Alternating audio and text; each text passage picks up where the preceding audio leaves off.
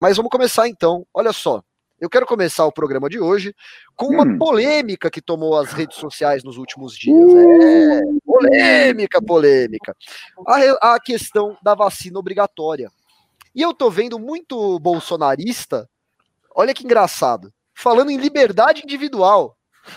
Falando que não, você não pode obrigar as pessoas a tomar vacina. Isso é antiliberal. Temos que garantir as liberdades individuais. E veja, eu não estou nem aqui ainda entrando no mérito se a vacina tem que ser obrigatória ou não. Mas eu acho muito engraçado, muito curioso, né, os fiscais da bunda alheia quererem falar em liberdade individual.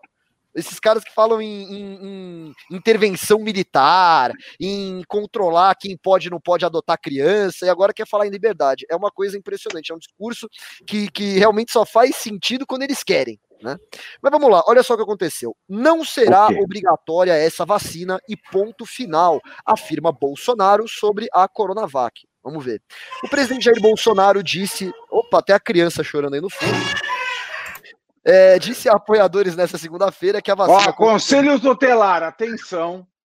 Este choro vem do canto de cá, ó. Tá? Daqui, daqui. Exato. É, o eu não tenho criança porque eu tenho, eu tenho o meu ventre assim. E assim, especificamente ela tá, ela tá me gritando, ela tava aqui. Tá, ah.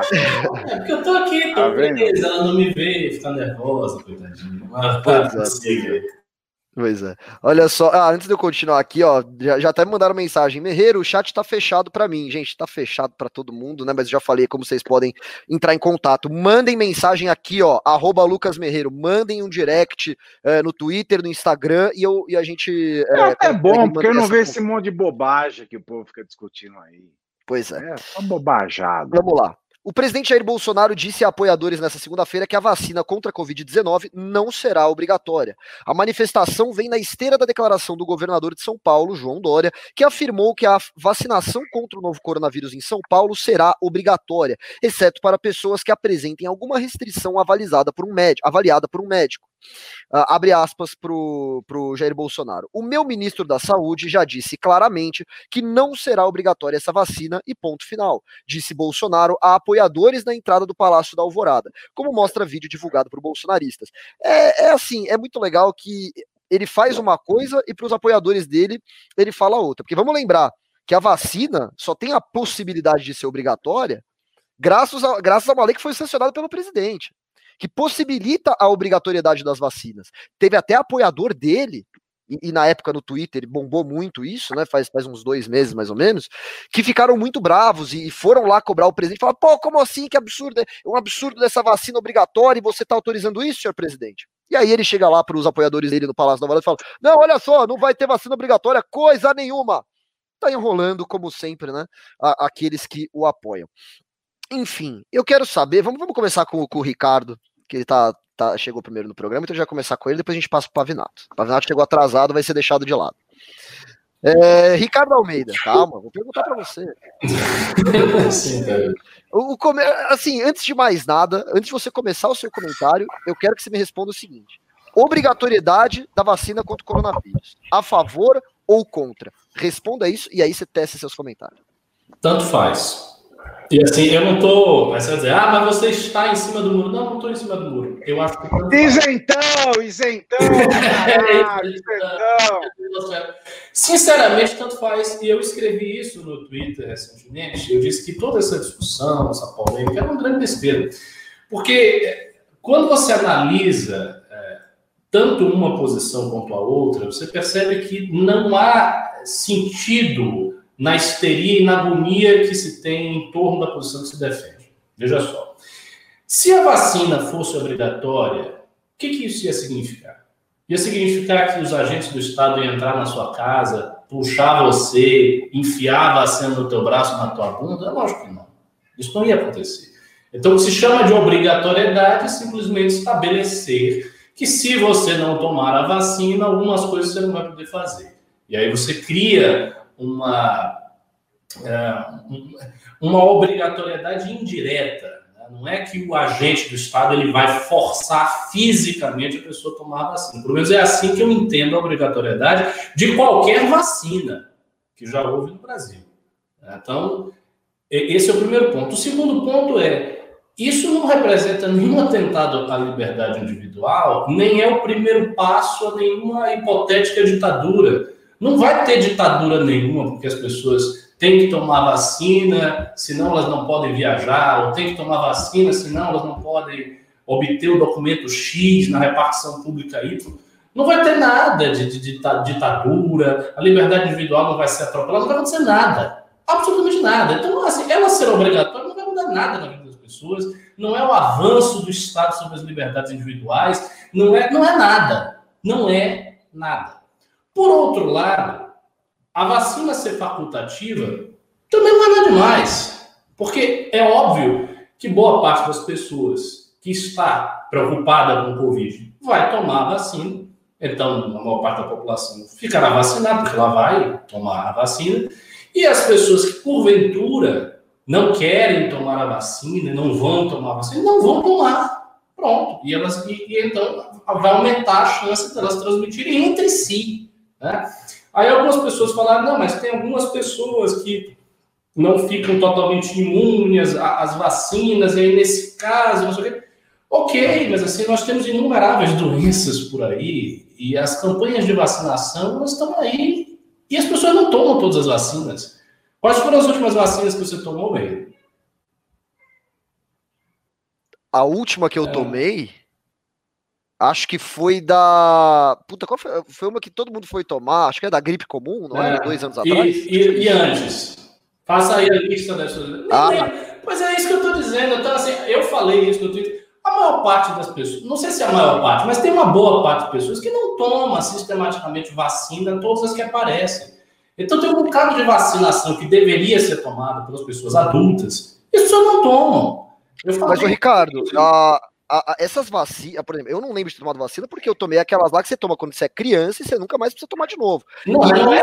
doenças foram erradicadas justamente porque todo mundo se vacinou e não Eu sei, eu não tô, veja, eu não estou dizendo que veja, eu não estou dizendo que a vacina não serve para erradicar a doença. E nem estou falando que ela não tem eficácia, nem estou dizendo que é melhor a pessoa não tomar. O que eu estou falando é o seguinte: existem várias campanhas de vacinação que se uma pessoa fosse tomar todas as vacinas que ela deve tomar, ela tomaria essas vacinas, as pessoas não tomam. Então, se acontecer isso com o Covid, boa parte da população vai tomar vacina, algumas pessoas não vão tomar vacina e não vai acontecer nada demais.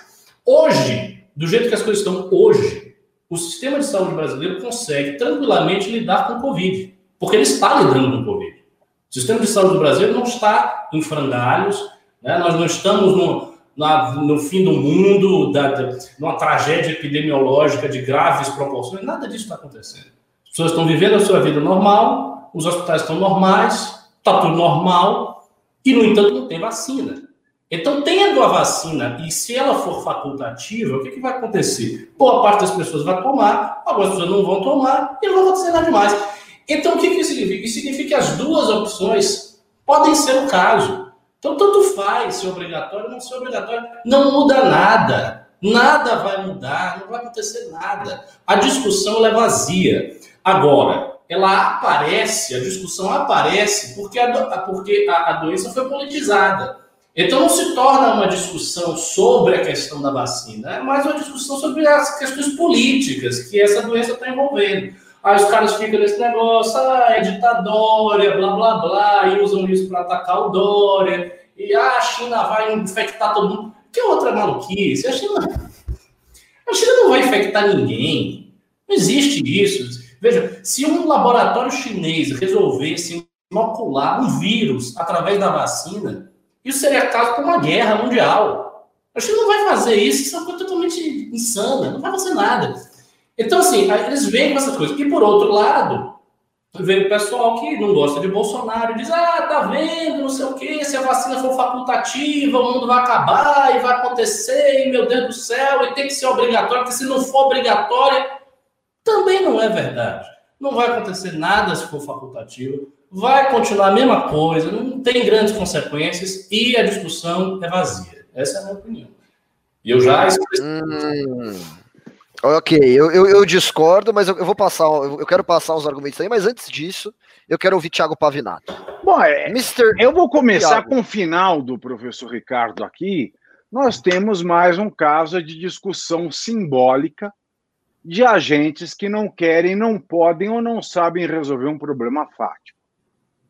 O que é discussão simbólica? Discussão simbólica é coisa de gente imbecil que de um lado fica gritando comunista, para um outro lado que fica xingando de fascista aquele que está chamando de comunista. Porque as pessoas não sabem. É gente com tempo, é gente sem problema. É gente que não tem que resolver o problema do agora.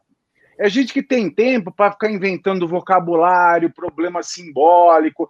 Você fica comunista, fascista, comunista. Fascista e ninguém quer resolver o problema da pessoa que no Brasil morre agora, tem sede agora, não tem saneamento básico agora, e para mim isso é nova política. É a gente ultrapassar essa barreira simbólica que esse bando de vagabundo cria para não resolver o problema real. Se a gente tem uma vacina que promete imunizar a pessoa do Covid-19, quem quiser vai e toma. Ah, mas é a questão da vacina obrigatória. Nós temos vacinas obrigatórias no Brasil. Vacinas que atendem as crianças contra sarampo, poliomielite, rubéola e uma série de outras doenças que foram erradicadas ao longo da história e que têm eficiência comprovada. E eu vou usar mais um exemplo moderno a gente tem uma grande discussão no direito que é testemunha de Jeová. Testemunha de Jeová não aceita doação de sangue. Ok? Porque tem um preceito religioso que não admite que a pessoa tome o sangue de outra pessoa. Com isso, ela elimina a chance dela da vida no paraíso celestial. Mas a gente tem uma questão jurisprudencial firme, que é se você é adulto, que é um adulto, um adulto é o maior de 18 anos. Um adulto é aquele que tem autonomia da vontade formada no seu cérebro, porque a gente tem o cronograma da neurologia. Do momento que a gente nasce até os 22 anos de idade, o nosso cérebro ele está em constante evolução. E o direito, por alguma razão, ele estabelece os 18 anos de idade como a idade em que nós temos autonomia da vontade. É a idade que o direito considera que nós tomamos decisões pautadas na nossa consciência, e a nossa consciência é neurologicamente formada. Então, até 18 anos, antes disso, a pessoa ela é absolutamente incapaz ou relativamente incapaz ou seja, ela não tem autonomia da vontade formada. A pessoa que tem liberdade religiosa. Para você ter liberdade religiosa, você tem que ter autonomia da vontade plena. Você escolhe de fato aquilo que você quer para a sua vida, tantos benefícios como prejuízos, como provações, como contratos, como associações, como qualquer outra coisa, quando você é absolutamente capaz quando você tem 18 anos. Antes disso, o Estado não considera você é, absolutamente capaz, não considera que a tua vontade seja autônoma o suficiente para tomar decisões. Então, eu tenho a questão da vacinação. A vacinação infantil, por exemplo, rubéola, sarampo, poliomielite e outras. A criança não tem autonomia da vontade. Hoje em dia, não existe mais o pátrio poder. Hoje o direito fala em poder familiar, que é a responsabilidade pela criança dividida entre os pais, pai e mãe, e não apenas o pai, como era até o Código Civil de, 2000, de 1996, 1916. Então, pai e mãe são igualmente responsáveis pelo filho, e essa responsabilidade é de concorrência do Estado. Essas vacinas têm comprovada eficácia na erradicação de doenças que causam impacto sobre o resto da vida da criança. Então ninguém pode sob pretexto de liberdade religiosa, liberdade de expressão ou de convicção, seja lá o que for, dizer: eu não quero que a minha criança seja vacinada para essas doenças. Porque essa responsabilidade da saúde da criança, dali adiante, não é só do pai, é do pai e da mãe em concorrência com o Estado brasileiro. Então, o Estado ele é responsável pela saúde da criança, tal qual é o pai e a mãe. Essa é a lei. Ah, não aceito. Acho isso um absurdo. Vire deputado federal, vire senador, vá mudar o Estatuto da Criança e do Adolescente, vá mudar o Código Civil Brasileiro. Essa é a lei, esse é o pacto que vige no Estado Democrático de Direito da República Federativa do Brasil.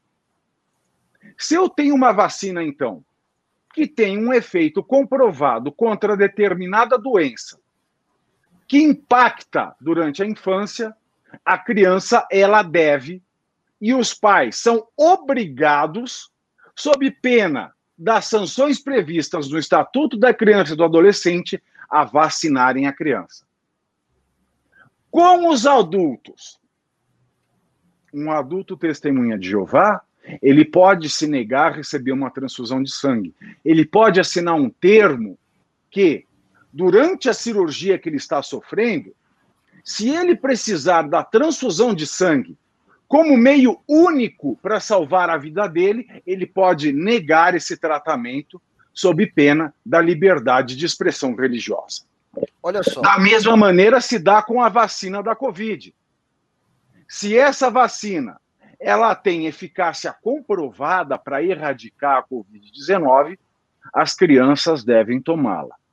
Mas, quando se trata de um adulto com autonomia da vontade, ele pode se negar a tomar qualquer vacina, nunca as crianças. Então, essa discussão ela tem dois temas principais. Primeiro, a eficácia comprovada. E eu duvido que essa discussão já tem eficácia comprovada no seio da amostra da análise científica. Se tiver, as crianças serão obrigadas a tomá-la, independentemente da vontade dos pais, porque o poder familiar concorre ao pai e à mãe e ao Estado brasileiro. O poder familiar é um poder-dever que é dividido entre os pais ou aqueles que tem a guarda, a tutela ou a curatela da criança e o Estado brasileiro. Agora, se ela não tem eficácia comprovada, eu tenho essa obrigatoriedade necessariamente suspensa.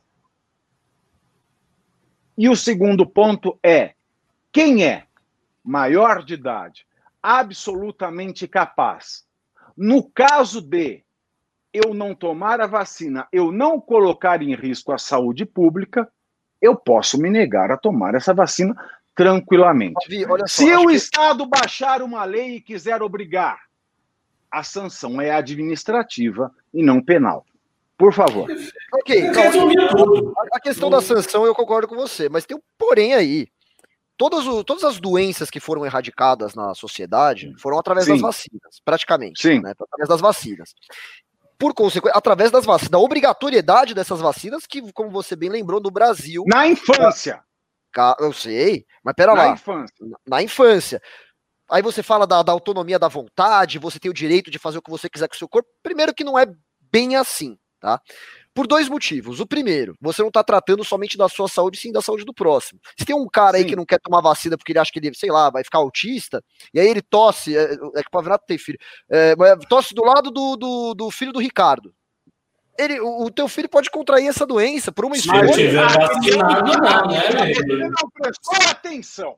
Calma. Se não tiver vacinado, é obrigado a tomar a vacina se a vacina tiver eficácia comprovada. A criança não tem a escolha de tomar okay. ou não.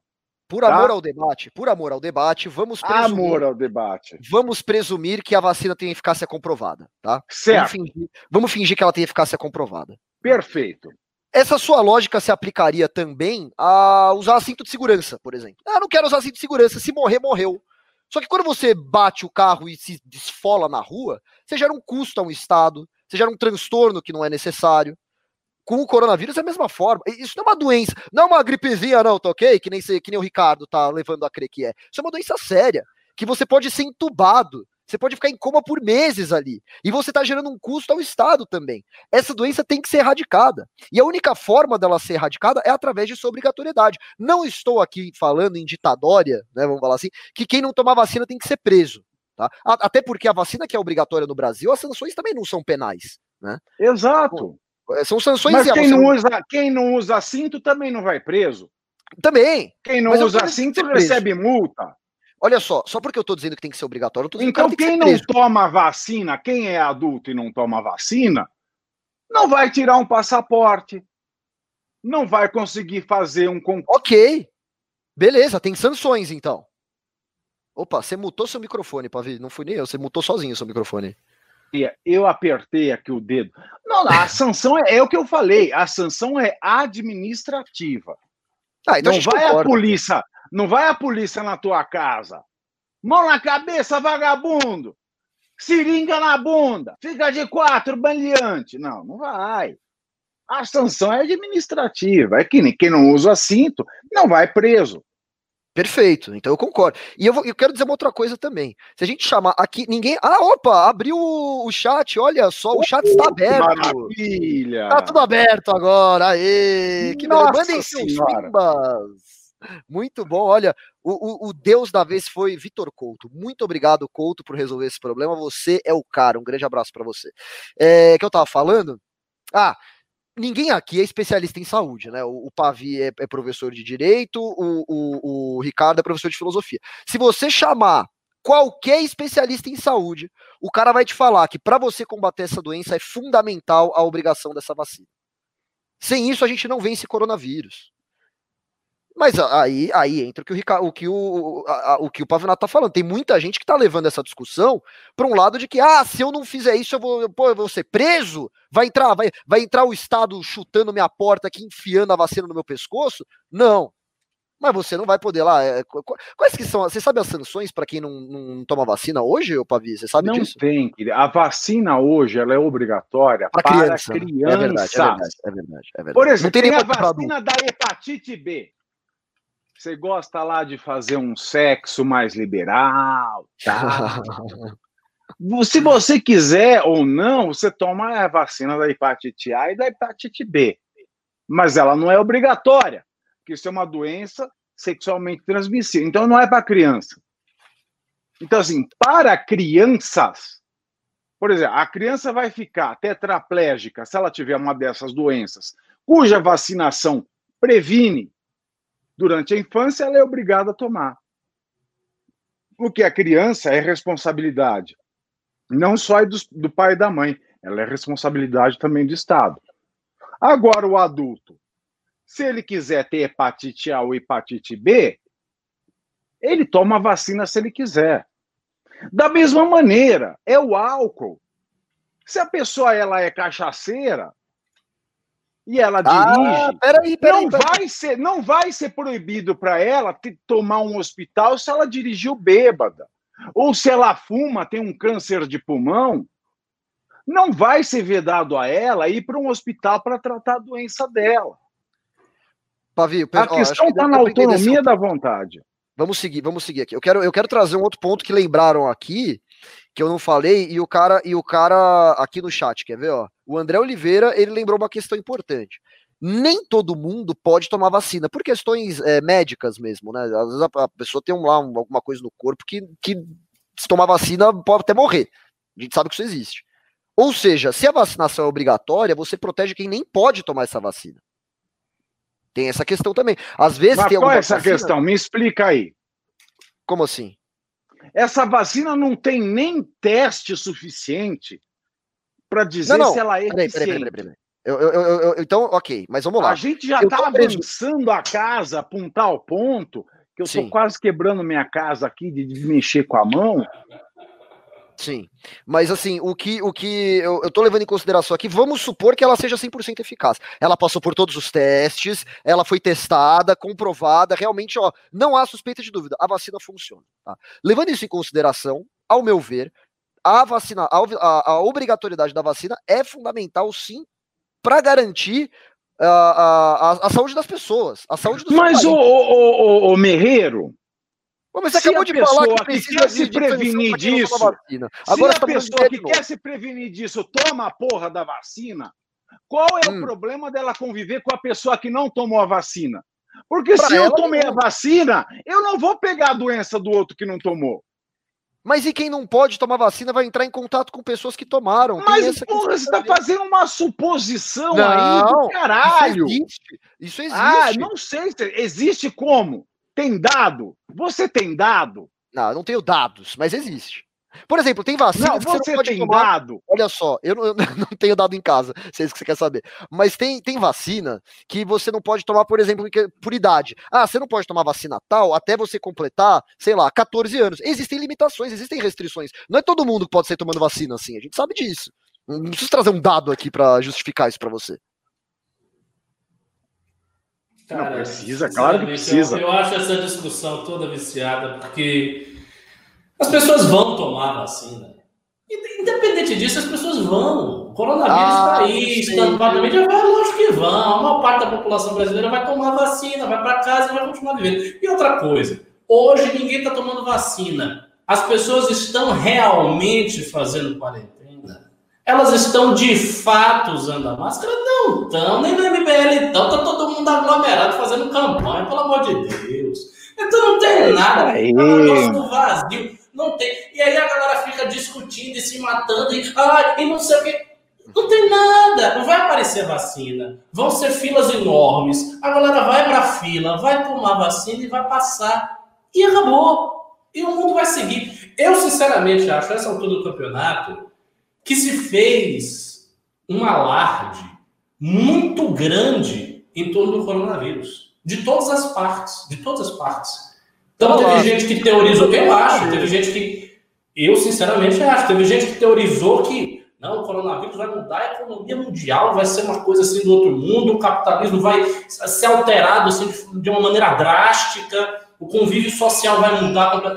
Não vai, não vai acontecer nada. Próximo ano, a vida das pessoas já estará absolutamente normalizada. Seja facultativa, seja obrigatória vacina, com o Bolsonaro achando bom ou achando ruim. Nada vai acontecer. A vida das pessoas estará normalizada, como hoje já está quase. As pessoas estão usando máscara nos ambientes, mas elas estão saindo, elas estão aglomerando, elas estão indo para restaurante, elas estão indo para praia, elas estão indo para festa, elas estão trabalhando, fazendo tudo. Estão vivendo a vida normal. Ah, olha só, o movimento anti-vacina tá, tá se fortalecendo, viu? Ó, oh, o pessoas... movimento antivacina, ó, oh, o movimento antivacina. Olha só, eu quero saber de você aí de casa, você que está aí assistindo, eu quero saber a sua opinião, eu quero que você mande um pimba e vamos eu ler. Eu não quero, aqui. eu não quero. Não, se porque o Pavinato quer ou não quer, não interessa. É, é o que o MBL quer. E o MBL precisa da sua ajuda. Olha só, já estão mandando pimbas aqui tá? É, é, é, mande a sua contribuição, eu quero saber a sua opinião. Se você tiver uma dúvida, se você tiver uma questão, uma sugestão ou um xingamento, eu tenho um cara que tá me xingando aqui constantemente. Eu leio o seu xingamento aqui, mas você tem que pagar. Se você pagar, eu leio. Olha, olha que coisa bacana. Eu falo isso. Pagar o quê? Pagar o quê? Não, tem que pagar o quanto quiser. Eu falo isso no, no News da Manhã. Cara, você tem a oportunidade de uma pessoa que você odeia ler o seu xingamento para ela. Imagina, por exemplo, eu, eu odeio o Boulos, eu acho o Boulos um bosta. Se ele pudesse ler um xingamento meu para ele, eu pagava o que fosse. Então aproveite essa oportunidade, mande a sua contribuição e a gente vai aqui é, é, ler o seu xingamento também, tá? O Anderley Pastrello, inclusive, ó, mandou 10 reais. Deixa eu aproveitar que a gente tá no assunto. E aí eu vou ler o pimba dele. Ele, disse, ele mandou 10 reais e disse o seguinte: vacina para adultos não deve ser obrigatória. É uma questão de conscientizar via argumentos. Quando a vacina da polio surgiu, teve esse mesmo lenga-lenga. Eu discordo, eu acho que não tem que conscientizar porcaria nenhuma. Eu acho que a única forma de erradicar uma doença não, não tem tempo para ficar conscientizando, para ficar explicando um por um porque tem que tomar vacina. Tem que ser obrigatória. Se não tomar, meu filho, vai ter sanção. Então, eu gosto assim. desse debate que é gente contra a vacina chinesa, sabe? Postando que é contra de um celular chinês. É contra a vacina chinesa, tá lá no celular chinês, lá xingando a vacina chinesa. O é meu Xiaomi, o meu Xiaomi aqui tá aqui, ó, funcionando perfeitamente, tá? A China é top, gente. A, a é pessoa usando um celular chinês, ou usando roupa chinesa, num computador chinês, falando mal da vacina chinesa. É, é sensacional. Vamos lá, então. Vou continuar mandando seus pimbas, depois a gente volta para essa discussão. Acho que a gente encheu o saco também, né? Já falamos bastante disso. Mandem seus pimbas, que se vocês quiserem que a gente volte a falar disso, a gente comenta mais também. Eu quero partir para o próximo assunto aqui, porque hoje no Chile a coisa literalmente tá pegando fogo, tá? E pior, tô vendo gente defendendo isso no Twitter. Vocês vão entender. Protestos com incêndio de igrejas marcam um ano de manifestações no Chile. A Praça Itália em Santiago foi ocupada neste domingo por dezenas de milhares de pessoas que se reuniram para marcar o aniversário de um ano do início dos protestos por mais igualdade social no Chile. Apesar do clima predominantemente festivo, episódios de violência foram vistos durante o domingo. Um deles ocorreu na Igreja da Assunção, que foi completamente incendiada depois de ser atacada por pessoas encapuzadas. A pequena igreja foi o segundo templo a ser atingido durante os protestos. Manifestantes começaram a chegar no início do dia à Praça Itália, epicentro dos protestos que eclodiram em 18 de outubro de 2019. Cerca de 25 mil pessoas estiveram presentes, de acordo com a polícia. A maioria dos manifestantes usava máscaras. É, inclusive, é uma coisa engraçada, né? 90% das manifestações que as pessoas estão usando máscara, corre, que vai dar ruim, tá? Ninguém usa máscara em manifestação normalmente assim para ficar de boa lá. Uh, enfim, além de relembrar os protestos do ano passado, jovens, famílias e idosos também foram vistos carregando faixas e cartazes coloridos que pediam sim para a votação no próximo domingo uh, do referendo que decidirá se a Constituição herdada da época da ditadura, né, lembra da ditadura de Augusto Pinochet, será mantida ou não no país. Né?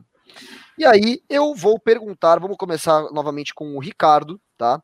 É, eu, uma coisa que eu vejo muito são pessoas mais à esquerda mostrando que é, isso que o Chile está passando, Ricardo, é uma prova de que o liberalismo no Chile deu errado. Né? Que, que toda aquela história que a gente sempre ouve, né? Não, porque os idosos não param de se matar, porque as regras de aposentadoria foi o liberalismo que acabou com tudo tal. Que, primeiro, o que está acontecendo lá no Chile? E segundo, você acha que essas críticas passam a ter algum fundamento? E terceiro, você que está assistindo, manda pimba. Vou começar a mandar um recado. Eu acho que o que está acontecendo no Chile é uma grande onda na América Latina que tem formas de expressão e formas de manifestação distintas país a país. E o que é que define essa grande onda? O que a define é a retomada da América Latina por parte da esquerda. A esquerda está retomando a América Latina. Ponto. Isso está acontecendo e é fácil perceber porque as evidências estão aí a, a, o, a chapa é, da Kirchner ganhou na Argentina. No Chile, o governo não consegue segurar. Né? Eu acho que ainda é o governo do Pinheira no Chile. Não consegue segurar. Agora, o, o membro do Partido Mais, Diego Morales, ganhou a eleição na Bolívia no primeiro após o Evo ter tentado ir para o quarto mandato consecutivo com uma situação muito estranha, porque de repente as urnas que estavam indicando uh, um, um, resultado diferente da eleição caiu, quer dizer, caiu tudo, faltou luz, sabe sei lá o quê, e aí apareceu que o Evo estava ganhando, o que é absolutamente suspeita, suspeito. Então, quando a esquerda diz que ah, o Evo Morales recebeu um golpe, não é bem assim aconteceu um fato inaudito na eleição boliviana, que foi caiu a contagem, a contagem estava dando um indício e de repente ela deu outro. Então se abriu a suspeita, obviamente, que houve fraude uh, na eleição do quarto mandato consecutivo do Evo Morales. Não obstante isso, não obstante isso, todo o conflito que houve, inclusive em Cochabamba, com manifestantes pró, Evo, contra, etc, etc, não obstante isso, o mais de Evo Morales venceu a eleição na Bolívia. E aqui no Brasil, Bolsonaro só se segura na popularidade porque ele tem um auxílio emergencial, que a gente não sabe até quando ele vai conseguir manter e transformar no Renda Brasil, sabe lá o quê. Ou seja, há uma grande possibilidade, uma grande chance do Brasil ter um governo de esquerda após Jair Bolsonaro. Então, o que, que isso mostra? Isso mostra que há uma um movimento na América Latina inteira de retomada da esquerda. A esquerda está retomando o poder da América Latina. Então, aquela aquelas vitórias eleitorais sucessivas de Macri, Bolsonaro, etc., etc., que pareciam quebrar a hegemonia que a esquerda construiu na América Latina, estão sendo varridas. Isso está acabando. Esse é o ponto fundamental. Isso que está acontecendo no Chile. Aí alguém pode dizer, ah, mas o liberalismo deu certo, ele deu errado. Olha, eu vou dizer uma coisa por experiência de acompanhar movimento político, de acompanhar política há muito tempo. Nenhuma manifestação é simplesmente derivada de um acontecimento econômico qualquer. Isso não existe. Qualquer ação política é sempre, sempre derivada de uma interpretação política e de uma canalização das energias políticas de um dado país. Foi assim, por exemplo, que aconteceu com Dilma Rousseff. Ah, a nova matriz econômica de Dilma deu errado. Deu, mas se não tivesse um discurso de direita há muito tempo sendo ventilado, uma série de slogans sendo criados, instituições foram criadas, não teria acontecido nada. Né? O PT estava aí até hoje. Entendeu? Então, assim, não, é, não há uma relação direta entre problema econômico e resultado. E se você pegar o IDH do Chile, a educação do Chile, uma série de indicadores de desempenho social no Chile são muito bons, expressivamente melhores do que em toda a América Latina. E muitos desses indicadores foram conquistados no governo Pinochet. Isso é fato ou não é? Então, assim, quando se aponta o aumento da desigualdade, o problema da Previdência, não se, não se pode esquecer que uma série de outros indicadores do Chile mostram que a realidade do Chile é melhor do que a realidade da maior parte dos países da América Latina. E vários desses indicadores foram conquistados no governo Pinochet mesmo, na ditadura Pinochet. Então, assim, esse não é um argumento. O que acontece é o seguinte: há no Chile hoje a condição política que não havia para fazer esse tipo de coisa. Então eles encontraram isso, eles se articularam, eles criaram os movimentos para fazer isso e estão fazendo há muito tempo. Né? E a gente sabe que essa, essa militância é uma militância muito agressiva. É, é, essa queima da igreja foi uma coisa que assim, chocou, mas eles já vinham fazendo atos agressivos há muito tempo. Você tem, ó, tem meses a fio. Eu não sei se foi mantido de forma contínua ou se houve interrupções, mas esses conflitos no Chile já vêm acontecendo há muito tempo.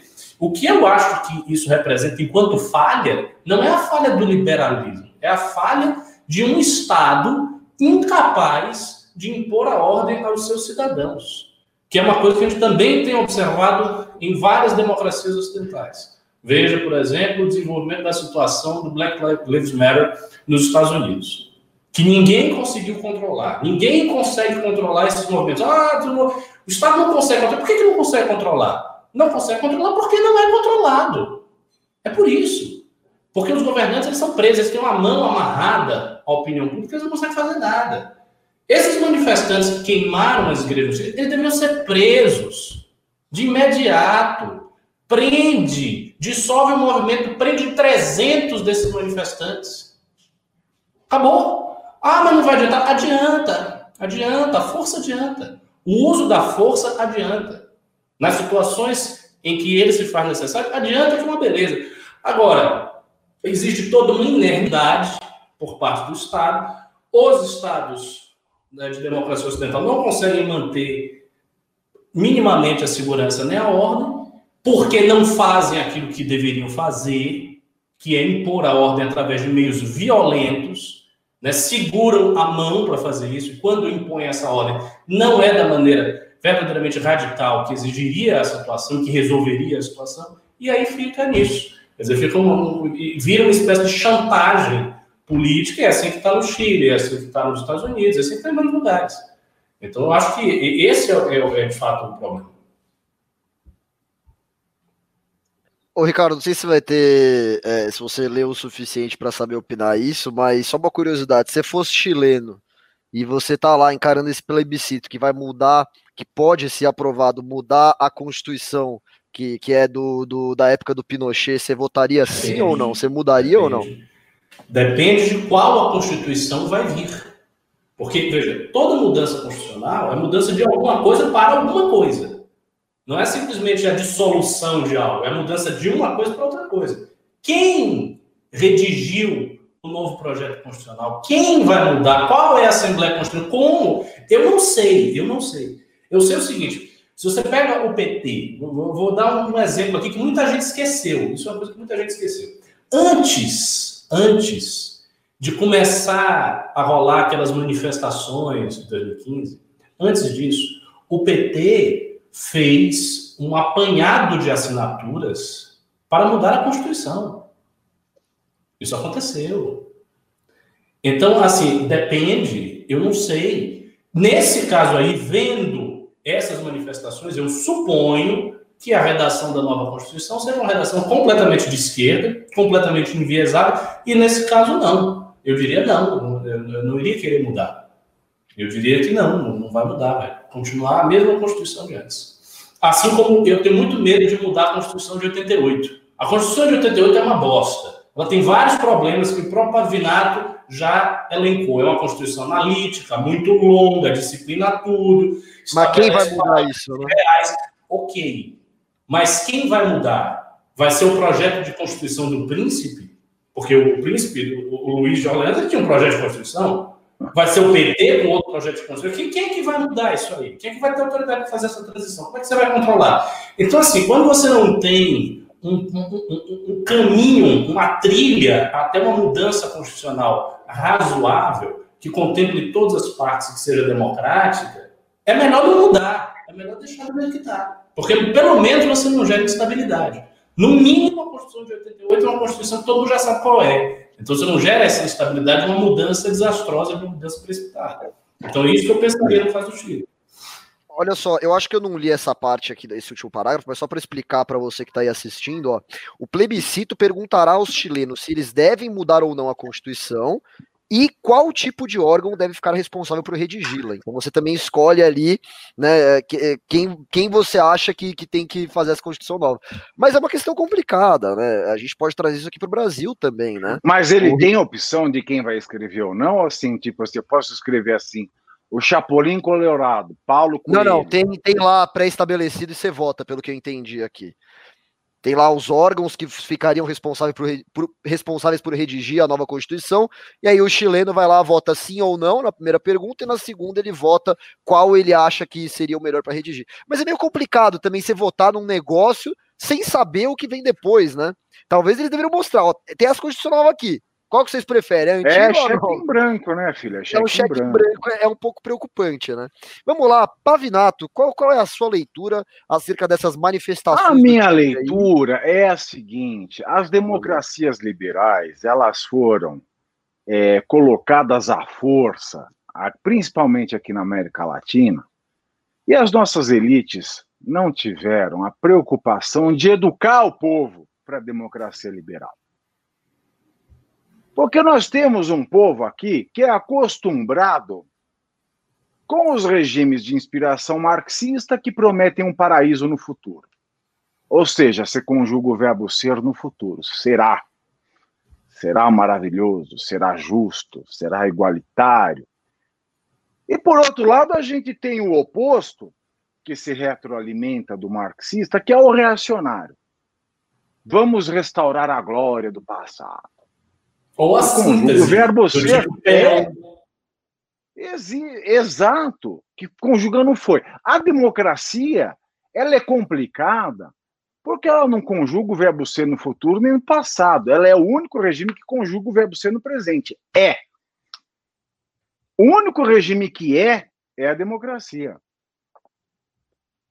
E ninguém com a cabeça acostumada a esperar alguma, alguma promessa, alguma, alguma benfeitoria, é dada a democracia. Porque a democracia ela não promete, a democracia exige. A democracia ela, ela quer que você saiba que antes de você ter um direito, você tem um, tem um dever.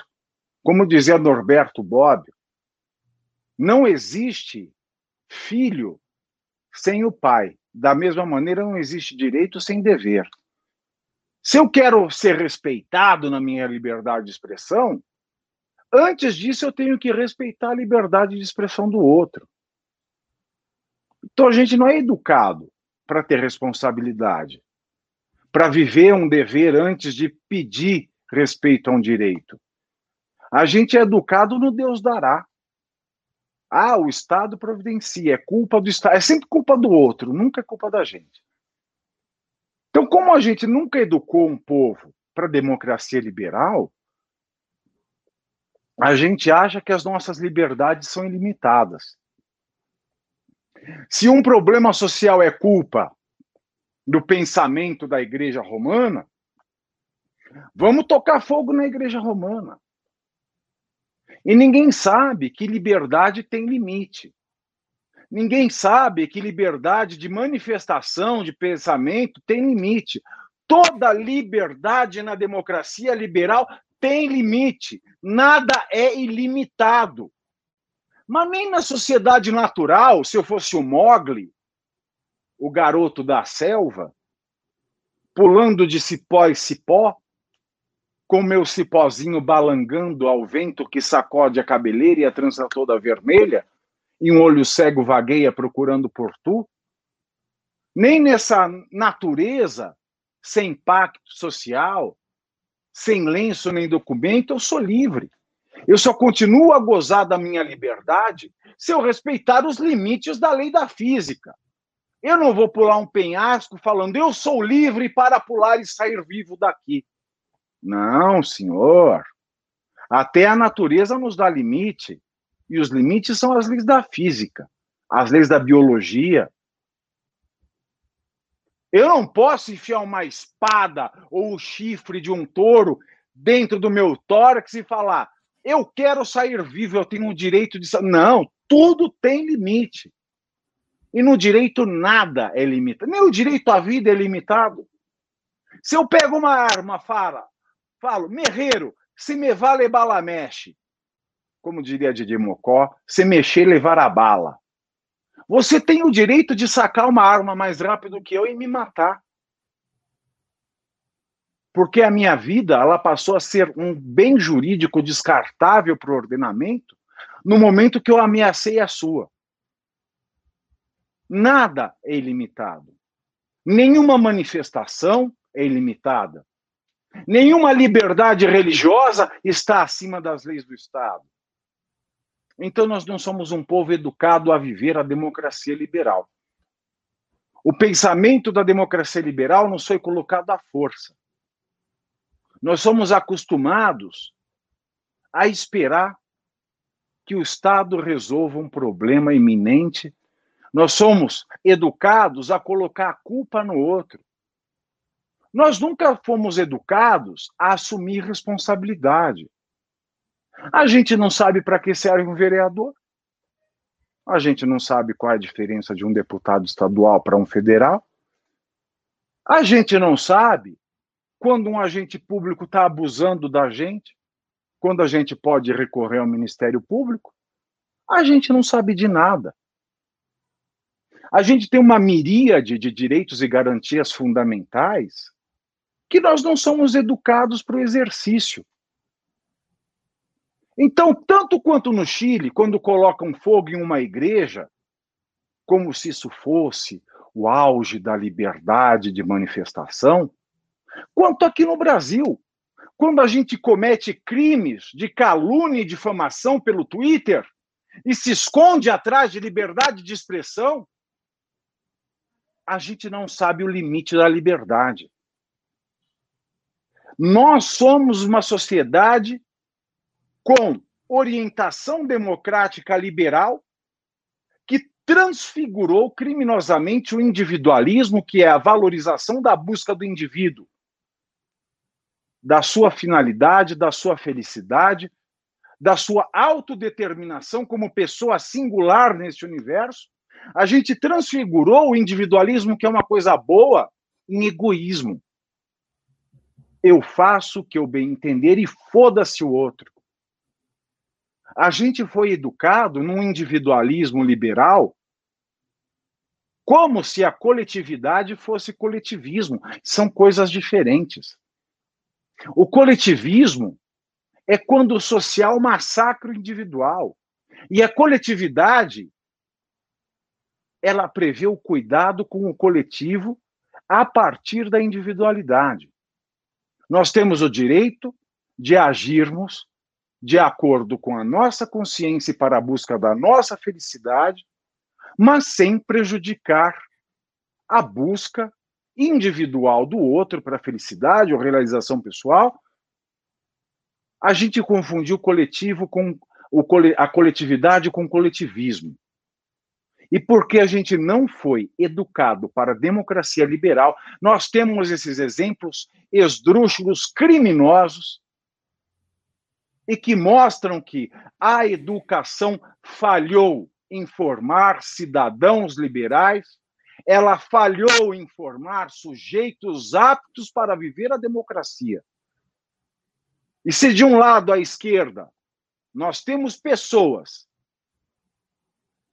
que acham que agredir, tocar fogo, eliminar símbolos tradicionais de uma sociedade que outrora foi opressora de um pensamento que desviasse do pensamento é, do pensamento oficial, a gente tem de um lado oposto aqueles que querem eliminar todos aqueles que pensam em desconformidade com aquilo que outrora, ou seja, um devaneio, porque outrora também não houve glória nem grande estado, aqueles que pensam em desacordo com esse passado. Então, nós não temos pessoas tolerantes. A base da democracia liberal que coloca o indivíduo no altar do Estado, que colocam a pessoa como valor máximo dentro da sociedade, que colocam a autodeterminação irrestrita, desde que ela não cause prejuízo, a ao desenvolvimento pessoal e restrito do outro, nós falhamos em ensinar que a regra básica para essa democracia liberal é a tolerância. E tolerância não é respeito. Qual é a diferença? Respeito é eu olho um fato da vida, se aquilo me agrada, eu concordo ou eu não ligo, eu respeito, eu deixo aquilo acontecer. Se eu olho um fato da vida, aquilo me desagrada, eu posso, eu não respeito, porque me desagrada. Eu posso tolerar ou eu posso agredir aquele fato. Então, o respeito é um sentimento. A gente tem ou não. Não dá para trabalhar com isso. A tolerância é que é a tônica da nossa democracia liberal, principalmente em estados multiculturais que admitem diversas religiões, diversas matrizes de pensamento e de ideologia. Então, o respeito é um sentimento, a tolerância é uma ação. Se eu olho um beijo gay, se aquilo não me faz mal, ou se eu concordo que aquilo eu respeito, não tem problema. Mas se eu olho para aquilo, aquilo, eu não concordo com aquilo, eu não respeito de antemão. Mas dentro da sociedade, dentro da democracia liberal, eu sou obrigado a fazer uma escolha. E essa escolha é de uma ação. Ou eu ataco e não tolero, ou eu tolero. O que é a tolerância? O fingimento do respeito. Então nós temos que aprender que para ter uma democracia liberal de verdade, em um Estado multicultural, eu tenho que fazer a opção pela ação da tolerância, que é o fingimento eficaz do respeito. E nós não fomos educados a sermos democratas, nós não fomos educados a sermos cidadãos liberais. A democracia liberal nos foi imposta. E é por isso que hoje nós nos deparamos com esses exemplos de intolerância, e é por isso que hoje nós nos deparamos e temos que nos explicar a cada confusão da liberdade que acontece contra a liberdade. Da liberdade religiosa que sufoca a liberdade pessoal do outro. Da liberdade de opinião que comete um crime e não quer ser penalizada em nome de uma liberdade. Quando a liberdade acontece contra a liberdade, quando os meios democráticos acontecem para sufocar a democracia, nós vemos que nós não fomos educados para sermos liberais. E se existe uma resposta, essa resposta está na infância. Eu não lembro a fórmula de Bhaskara que eu aprendi com 15 anos de idade, mas eu lembro a reza da Ave Maria que eu aprendi com 5 anos com a minha avó. Se as nossas crianças começam a ser educadas para a cidadania, para a noção de que existe um dever antes de um direito, para a responsabilidade, que é a grande exigência da democracia, que não promete nada, mas exige de nós participação e vigilância contínua, nós não teríamos esses casos esdrúxulos, criminosos, com os que aconteceram no Chile, tocando fogo em uma igreja, e como os que acontecem no Brasil, escondendo crimes por detrás da liberdade de expressão. Olha, o pessoal foi, o pessoal foi em delírio com esse, com esse seu discurso aí, muito bacana. Só que assim, eu quero ver isso se converter em pimba. Cadê? Vocês estão punindo a gente porque o chat estava desativado no começo, é isso? É, é, é tem que converter Cadê? pra, Pastor, pra obra, né, né, filhinho? É, é. Né? Particularmente eu gostei do seu discurso, Pavinato, que você definiu a tolerância como sendo o fingimento do respeito. É uma bela, bela expressão, uma expressão lapidar. é verdade, o é verdade, fingimento porque... do respeito. Porque você não respeita, e assim, o que é interessante é que a tolerância liberal. Só, a tolerância liberal não é uma ditadura progressista. Porque você pode não respeitar. Você não é obrigado a gostar ou a respeitar. Você pode repudiar, achar repugnante, achar horrível, e ainda assim você não ataca. Exatamente. Então, isso é que é o fingimento. É, é, uma atitude não emocional, não é uma expressão emocional. É uma ação. É intelectual é uma que conduz a uma ação. É uma escolha. Uma de agredir. Exatamente. Não, é, é, é perfeito. É, é, é, realmente, se você para pensar no nome tolerância, você fala que você tolera alguma coisa. Quer dizer que você, que você gosta, que você, que você aprova, né? Você tá convive com aquilo. É, mas enfim, como eu tava dizendo, gente, é, eu vou dar uma lida nos pimbas agora aqui, nos, nos, poucos pimbas que mandaram, mas eu quero que você mande mais, tá? Porque o programa de hoje foi muito bacana, o Pavi é um belo discurso, o Ricardo também fez excelentes exposições aqui, né? Eu quero que vocês entrem nas discussões que falamos hoje. Hoje teve um tema muito polêmico lá, a questão da vacina no começo. Quero saber o que vocês pensam. Quero que a voz de vocês seja ouvida. A voz do povo é a voz de Deus, eu sempre falo Vox Populi! Vox, Vox Day. Exatamente, exatamente. Cadê, o, cadê o pastor Valdomiro pedindo doação aqui no, no programa?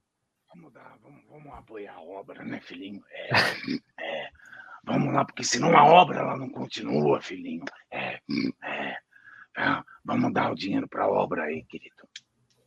Obrigado, pastor Valdomiro. É, pa palavra, pessoas é, como o senhor é o que faz este programa ser o que é o MBL News, entendeu? Faz, de, faz decolar, filhinho. Faz decolar. Faz decolar. É, é. Vamos lá, eu vou lendo aqui e espero que tenha muito mais pimbas depois desses aqui que eu vou ler. Então vamos lá. O Anderley Pastrello mandou mais cinco reais e disse: ele me chama de Marrento, tá? Então só pra vocês entenderem. Ele falou Marrento primeiro, o déspota. Eu sou, eu sou um pouco autoritário. Eu descobri, eu, eu, eu, sempre me achei um liberal, mas eu descobri que eu sou um autoritário quando chegou o coronavírus, entendeu? Por mim tinha exército com tanque na rua impedindo todo mundo de sair de casa. É, eu sou um pouco radical nesse, nesse quesito. É, Frise Somorum mandou cinco reais e disse: se não tomar a vacina, vai um agente do BOP na tua casa, de madrugada, meter uma injeção na sua garganta. Nossa, se for um meu sonho. Um agente do BOP musculoso, loiro, de olhos claros. Aí pode, né, Pavi? Puta vida. Aí eu falo: entra na minha casa. Entra na minha. Entra na minha vida. é, o Matheus Luz mandou cinco reais. Ah, e eu quero só falar uma coisa aqui. A, a, minha mãe, que tá aqui assistindo essa live, que ela me prestigia. O filhinho dela, Não, ela vai é assistir. É sensacional. Ela é. E ela me mandou o seguinte, Pavinato, o senhor Thiago Pavinato, que disse aí, é, de onde você tirou que tem gente que não pode tomar vacina?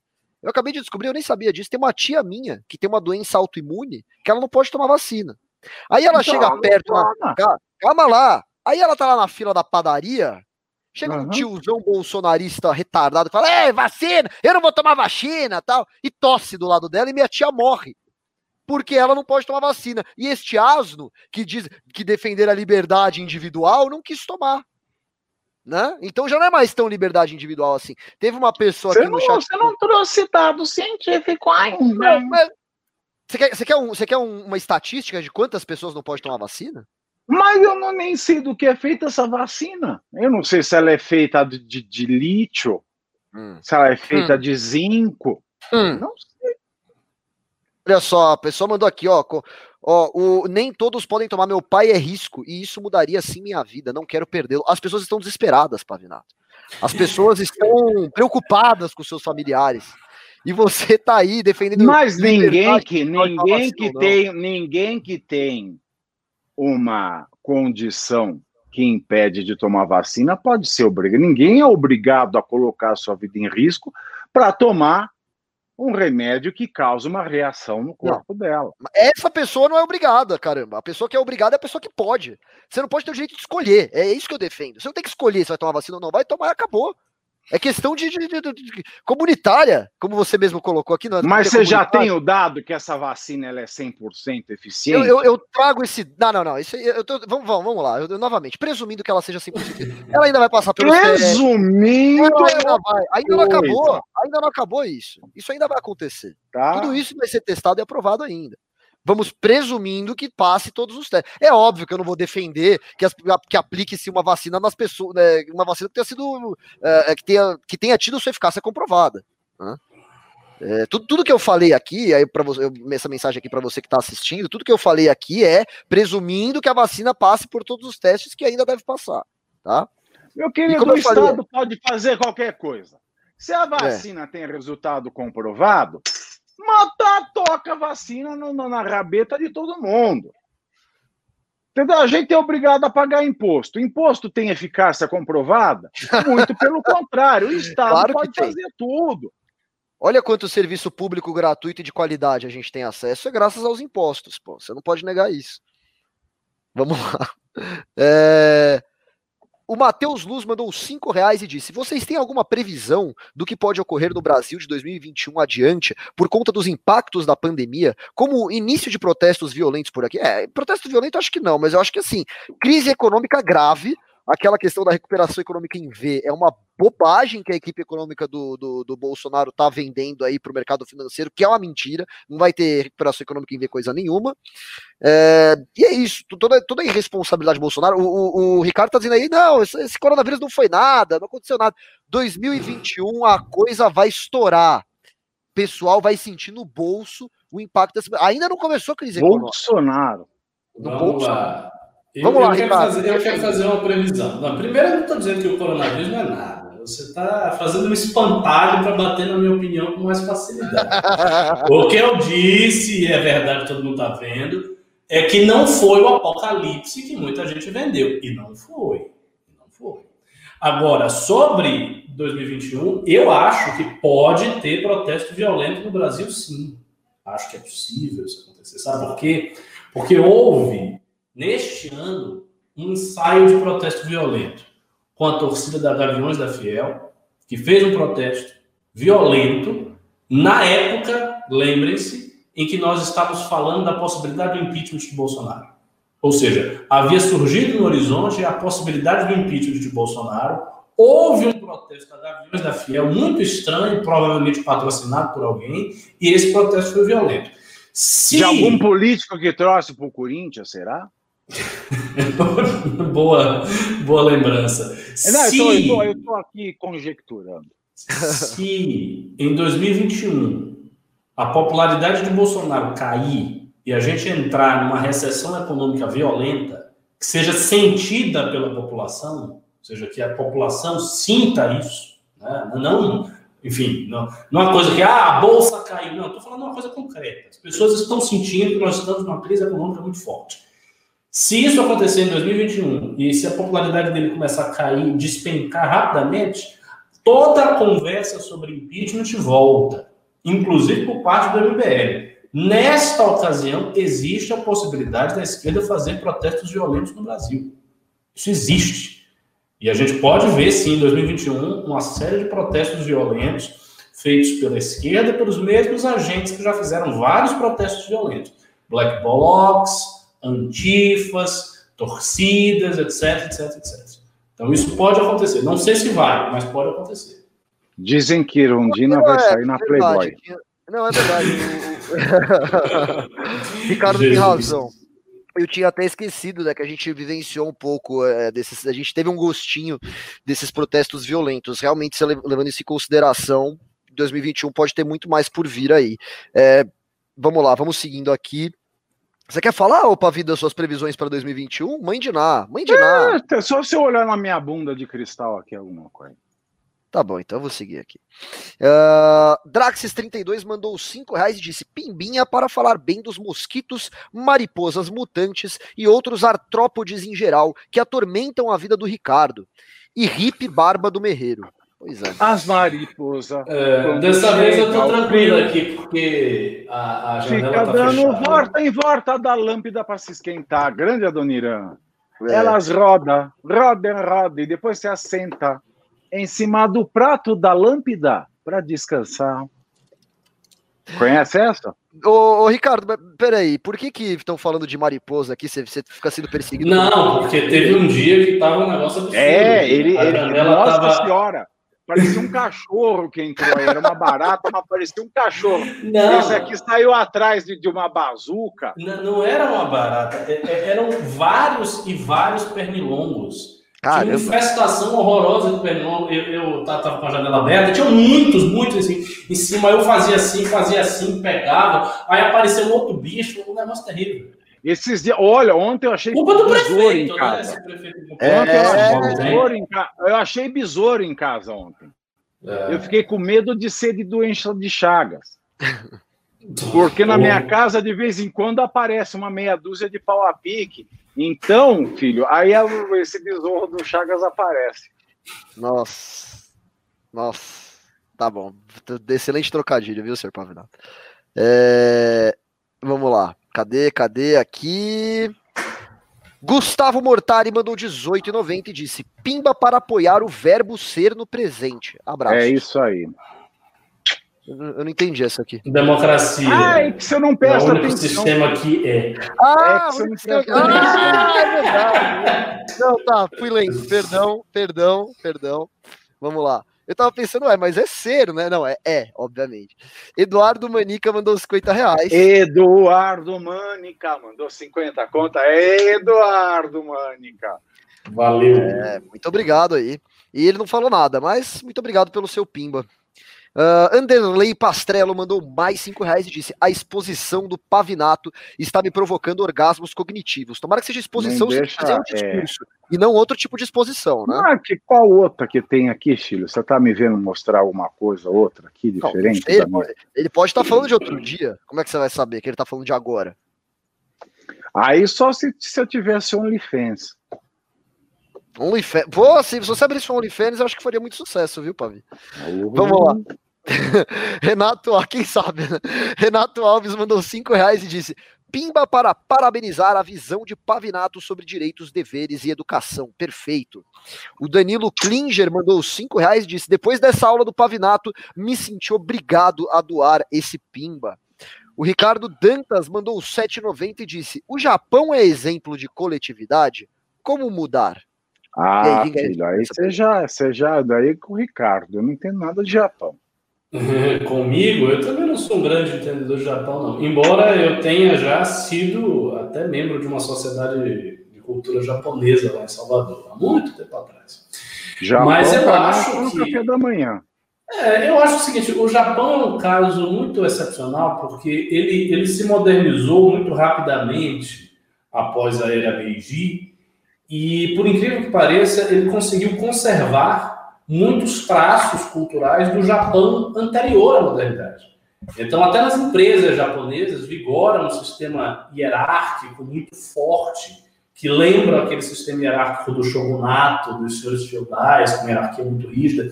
Isso, isso existe até hoje nas empresas japonesas. Então, o caso do Japão é um caso de modernidade alternativa ao Ocidente. Em grande É, o. Alegami está falando aqui que o Japão é exemplo de qualquer coisa. Então vamos Ah, dar essa resposta. Alan é um nacionalista Olha só, japonês. o Alan, ele é um também é um supremacista nacionalista japonês. Eles ficam dizendo que são liberais, mas eles são nacionalistas japoneses, todos eles. Um orgulho Japonês, étnico, da né? pátria, filho. Eu falei pro Alan, eu falei pro Alan no dia que eu conheci ele, eu falei, você é um supremacista asiático, né? Você tem supremacistas brancos. Mas nós- é, o povo Asiático. do Japão é assim. Não, e É, olha só, o cara tá Vídeo falando- invasão da Manchúria. Mas uma coisa, eu vou ter que concordar com a Alan, assim. Com a Alan, não, É. com, com o cara. É, com a Alan, sim. Porque o cara do Pimba mandou aqui, ah, o Japão, como mudar o Japão? Que mudar o Japão? Eu quero mudar o Brasil. O Japão tá lá, firme e forte. A gente tá aqui na, na- na merda. Quero mudar o Brasil, não quero mudar o Japão. Vamos lá. O Louco01 mandou 10 reais e disse: torcendo muito pro Pavinato. É, Pode ler isso aqui? Ser eleito e meter esses discursos na tribuna no que vem. O, o, o Tribunal Eleitoral, quem disse isso foi o cara aqui. Não, não é o Movimento Brasil Livre, tá? Nós não apoiamos nenhum candidato, viu? Nós somos um movimento político que não apoia nenhum candidato. É uma coisa meio louca? É, mas é assim que funciona aqui. Atílio José mandou cinco reais e disse: a arte é algo que deve ser livre de amarras, à medida que a esquerda cerceia a liberdade de expressão. É possível que os. Pro... Não, peraí, peraí, desculpa, eu li na entonação errada. O Atílio José mandou cinco reais e disse: a arte é algo que deve ser livre de amarras, à medida que a esquerda cerceia a liberdade de expressão. É possível que os próximos artistas sejam de, sejam de direita. Eu, eu vejo uma coisa, viu? Na questão da arte, geralmente quem gosta de censurar é a direita. Não só, não só. Mais, Ah, é mais. É, fica mais Depende de quem tá radicalizado- no poder. Depende de quem tá no É. poder. Quem é que pode censurar é quem tá no poder. Não, não, não, Não. Eu, digo, eu digo numa questão ideológica, não, não do, do, do governo lá e censurar. Quem fica escandalizado com a arte, fala, ah, isso devia ser proibido e tal, geralmente costumam ser pessoas da direita. Sim, mas veja só, o- o- exi- existe um tipo de censura que a esquerda exerce sobre a classe artística, que é a censura da expressão do seu pensamento. Então há uma pressão muito grande em cima dos artistas para que eles defendam opiniões de esquerda. Todos os artistas sofrem essa pressão, e sofrem mesmo. Então há, um- há uma pressão eh, coletiva sobre a classe artística para enfileirá-la e alinhá-la ao pensamento de esquerda. E isso existe. Aí, diante disso, ah, esses artistas que não se sentem confortáveis com essa pressão, eles podem dar uma guinada político-ideológica, porque eles sofrem muita pressão. Seria possível, seria possível se a direita brasileira não fosse tão estúpida como ela é. Porque, assim, uma das coisas que a direita devia estar fazendo ativamente é procurar os artistas.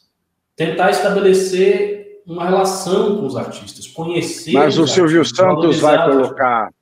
Silvio Santos vai pôr a casa dos artistas de novo para funcionar.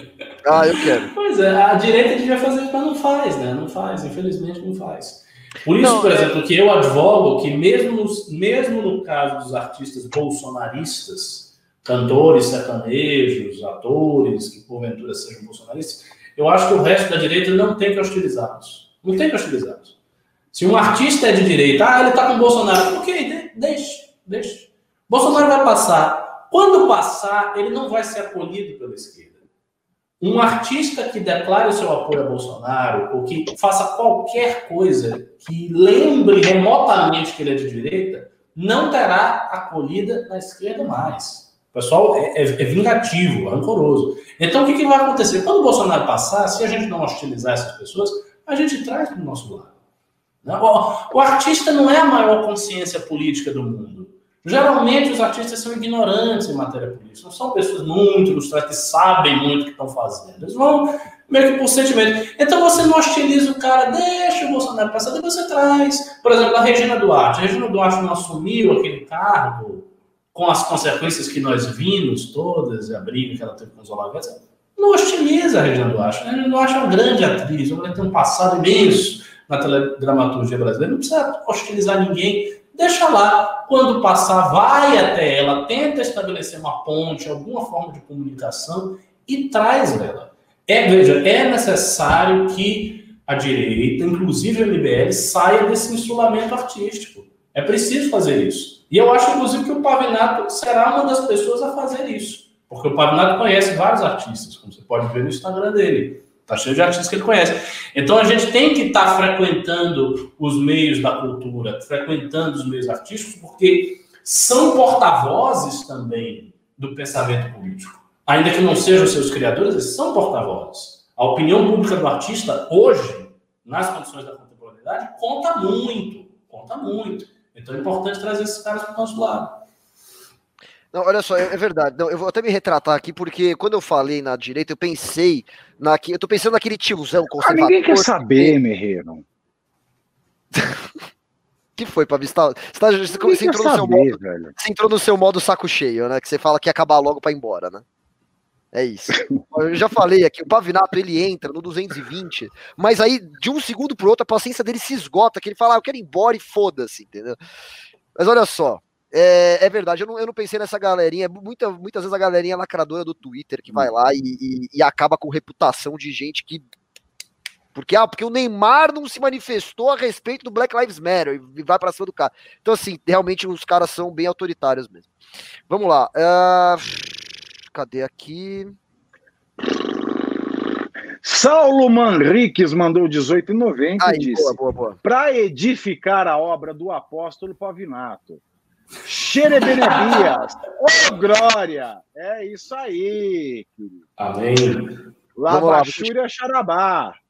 Vou continuar aqui. Matheus Bueno mandou dois reais e disse: é, é, o coronavírus, né, se referindo ao coronavírus, é uma arma biológica chinesa para virar o Walking Dead. O Marcos Paulo da Silva mandou dois reais e disse: dias barra horas antes do protesto, Lula visitou os Gaviões da Fiel. Pois é, esquisito, esquisito. Anderley Pastrella mandou 10 reais e disse: É possível fazer paralelo com o Japão da era Meiji e a China comunista atual, mudando radicalmente a sociedade sem alterar a base social e política? Nossa, o Pavinato vai matar o Anderley Pastrella porque ele quer se livrar logo. O cara vai lá e manda uma pergunta por 10 reais. Olha só, olha só, olha só. Não, eu vou responder, ele sempre pimba. Aí, Olha só, paralelos você pode tecer quaisquer paralelos possíveis. Agora tem uma grande diferença que é o seguinte: o Japão ele se modernizou, mas ele não fez uma revolução cultural destrutiva como a China maoísta fez. A China maoísta operou a mais transformadora e mais radical de todas as revoluções culturais já feitas na humanidade, que foi a Revolução Cultural Maoísta, que foi feita para apagar a cultura tradicional e que de fato destruiu o sistema confuciano que foi o sistema pedagógico que mais durou na história da humanidade, destruiu, acabou com isso. As linhagens taoístas na China foram profundamente abaladas e muitas delas só sobrevivem porque os mestres taoístas emigraram para Taiwan. Então, tem muito taoísmo em Taiwan que é chinês. Né? É, e isso não aconteceu no Japão. Então, o Japão conseguiu ter sínteses culturais melhores do que a China. Agora, hoje, pareça, hoje na China está voltando uma onda de confucionismo, que é uma coisa que muita gente não sabe. Mas uh, esses modos de pensamento tradicionais chineses hoje estão voltando cada vez mais, com cada vez maior intensidade. Porque a política do Partido Comunista para a cultura chinesa é uma política hoje de preservação do legado da grande China. Mais ou menos em termos similares aos do Putin. Então, a ideia de que a China é uma grande civilização, uma civilização ancestral, e temos que preservar esse enorme legado. Então, isso faz com que alguns modos de pensamento tradicionais na China floresçam hoje em dia, a despeito da Revolução Natural. Muito bem. Bom, vamos lá. Uh, Itabertin mandou 20 reais, muito obrigado, e disse: Pimba pela lucidez do Ricardo em relação à visão sobre a classe artística. A Pri Pompeu mandou 6 dólares canadenses e 99 centavos e disse: Falando em arte, quando é a live com o Alcir Carrasco, Pavi? Olha só. É quinta-feira às 19 horas. Beleza. Próxima Cus... quinta-feira às 19 horas, na página do Valcir Carrasco, que escreveu Félix de Amor à Vida em homenagem a Moá. Perfeito. É, e por último, uh, o Gustavo Mortari mandou R$ 18,90 e disse: Pimba para dar um ânimo no Pavinato. Olha aí. Já faltou animar. olha só, você aí pode perceber. Pavinato, você já sabe, é o cara que chega mais animado, chega um determinado você já horário. falou isso, ah, tá, lá, lá, Agora você fica falando, sobe mais 10, velho. Toda a live, viu? Olha, o Dr. Rafa Roman mandou 10 reais e disse: é possível governar sem se vender para o Centrão? Sim. Perfeito, é, tá respondido. Tá É respondido.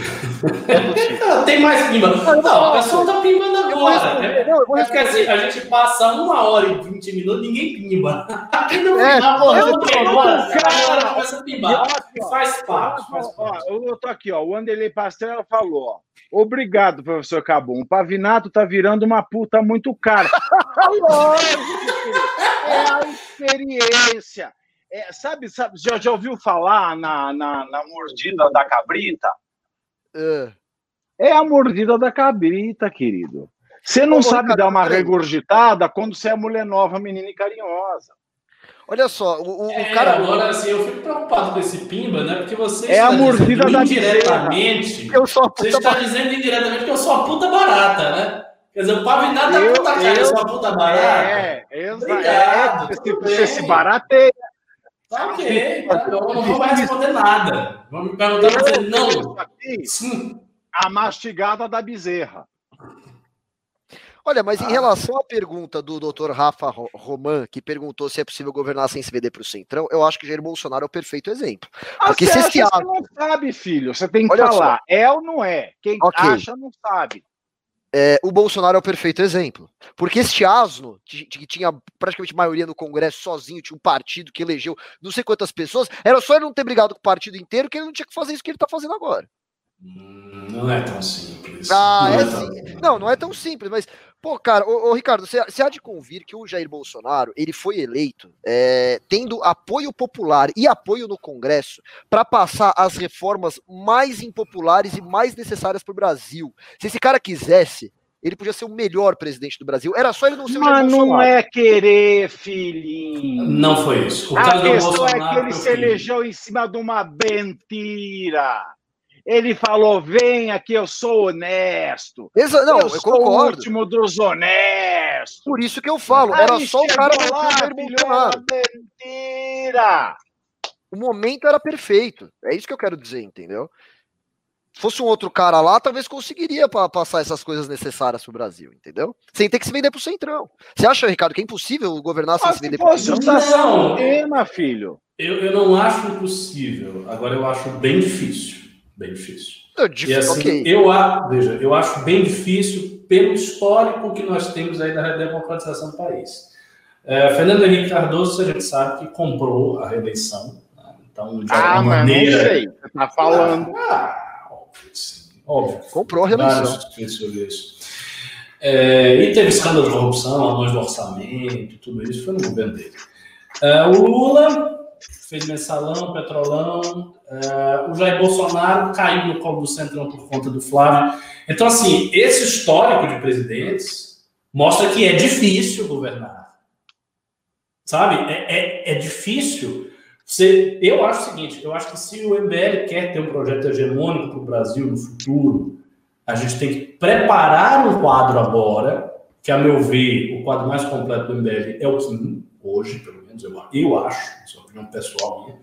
Eu acho que tem que se preparar esse quadro com muita antecedência e fazer com que ele realmente tenha uma vida política ilibada, que se chegue lá com muita força, com muita capilaridade, numa situação excepcional, e aí dá. Se tiver habilidade. Ou seja, eu acho bem difícil. né? Assim, as, as pré-condições para isso são bem, bem complicadas. E aqui o Danilo Menezes mandou ideiazinha lá. e falou: Merreiro, alguém já te falou que você é muito gostoso? Relaxa, mano, hahaha. Todo apoio a um certo candidato de um certo município. Tamo junto, obrigado, querido. Não tem mais pimba, acabou. Pera aí, não é? Eu, tô, eu, tô, eu, tô, eu tava distraído aqui porque eu tô mandando no, no, no TV, ah, no, no tá grupo aqui. distraído. Eu preciso ler os pimbas do PicPay. O pessoal aqui do chat tá cobrando. Mas eu não tenho acesso ao PicPay, então eu tô aqui pedindo Então desesperadamente, velho. marcando todo mundo aqui no grupo Você para que me tem, deem tem, acesso. mano. Você tá muito desesperado, Pavinato. Calma, fica aí. Você Esperado, tá- velho. Eu tô em campanha, mano. Você não tá, o Ricardo não tá, eu tô. Eu, eu quero dar um jeito de ler os PicPay aqui. Eu tô esperando o pessoal mandar acesso aqui. Você tem, você tem algum compromisso? Se puder, se quiser, Você pode, você pode ir pro seu compromisso e eu, eu vou tentar aqui dar uma lida no PicPay da galera. Se não der, não deu também. E a gente vê isso aí, tá? Uh, olha só, tem, tem, tem mais um pimba aqui para você. Eu já li. Eu já li. O da Pri Pompeu a gente leu? Já li. Não. Pave, eu não sabia que o Félix de Amor à Vida é. era para você, mas agora que você falou, me toquei que é todinho mesmo. Não vou perder a live por nada, não perca. Viu? Tinha mais um. Bom, uh, deixa eu ver se alguém vai me responder nesse grupo aqui. É, ninguém vai me responder agora, né? Esquece, né? Esquece. Olha só, você aí que mandou sua doação pelo PicPay, é, muito, muito obrigado, né? O MBL agradece de coração, mas ninguém me deu acesso, então eu não consigo ler. Eu, eu, até expliquei isso no começo da live, mas eu acho que o pessoal chega depois e não vê. Eu não tenho como ler, então espero que vocês Você me tá perdoem. se repetindo. Eu tô. Eu tô. É... Ricardo, por favor, dê o seu recado final aí, eu faço o Pavinato e a gente encerra isso aqui. É, o recado final é obrigado pela audiência, obrigado pelos pimbas. Teve mais pimba nesse programa do que em alguns que eu fiz. Muito obrigado. E é isso aí. Pavinato é um grande clown, ele tá perturbando o meio já tá. Daqui a pouco o meio fica vermelho. Qual é o nome desse gato aí, meu? O nome do meu gato é James. Satanás. James. É. Tem o James e a Vesper, para quem quer saber quem pegou a referência. James e Gata Vesper. É. Madruguinha. Vai, Pavinato, dá teu recado final aí, se é que Ó, você tem algum recado para dar, ou vai mandar todo mundo a merda, o que você vai fazer? Você arromba, tem que tá arroba Pavinato, querido. O segredo do sucesso está aqui. Um beijo. Isso aí. Um queijo. E nunca se esqueçam, jamais, que uma boa ideia é um atrás do outro. Não, não... Tá bom. É... Bom, você. não fala o número, né? Então acho que eu não posso nem reclamar. Você aí, me siga nas redes sociais, arroba Lucas Merreiro no Twitter, no Instagram, e é isso. A gente se vê numa próxima oportunidade. Muito obrigado pela sua audiência, muito obrigado por terem mandado pimbas, tá? Eu não precisei me exaltar aqui que nem o Renan, eu me exaltei só um pouquinho e vocês mandaram. Então, um grande abraço, até a próxima edição de MBL News. Tchau pra vocês. E desculpa por não poder ler os pimbas do PicPay, não é culpa minha.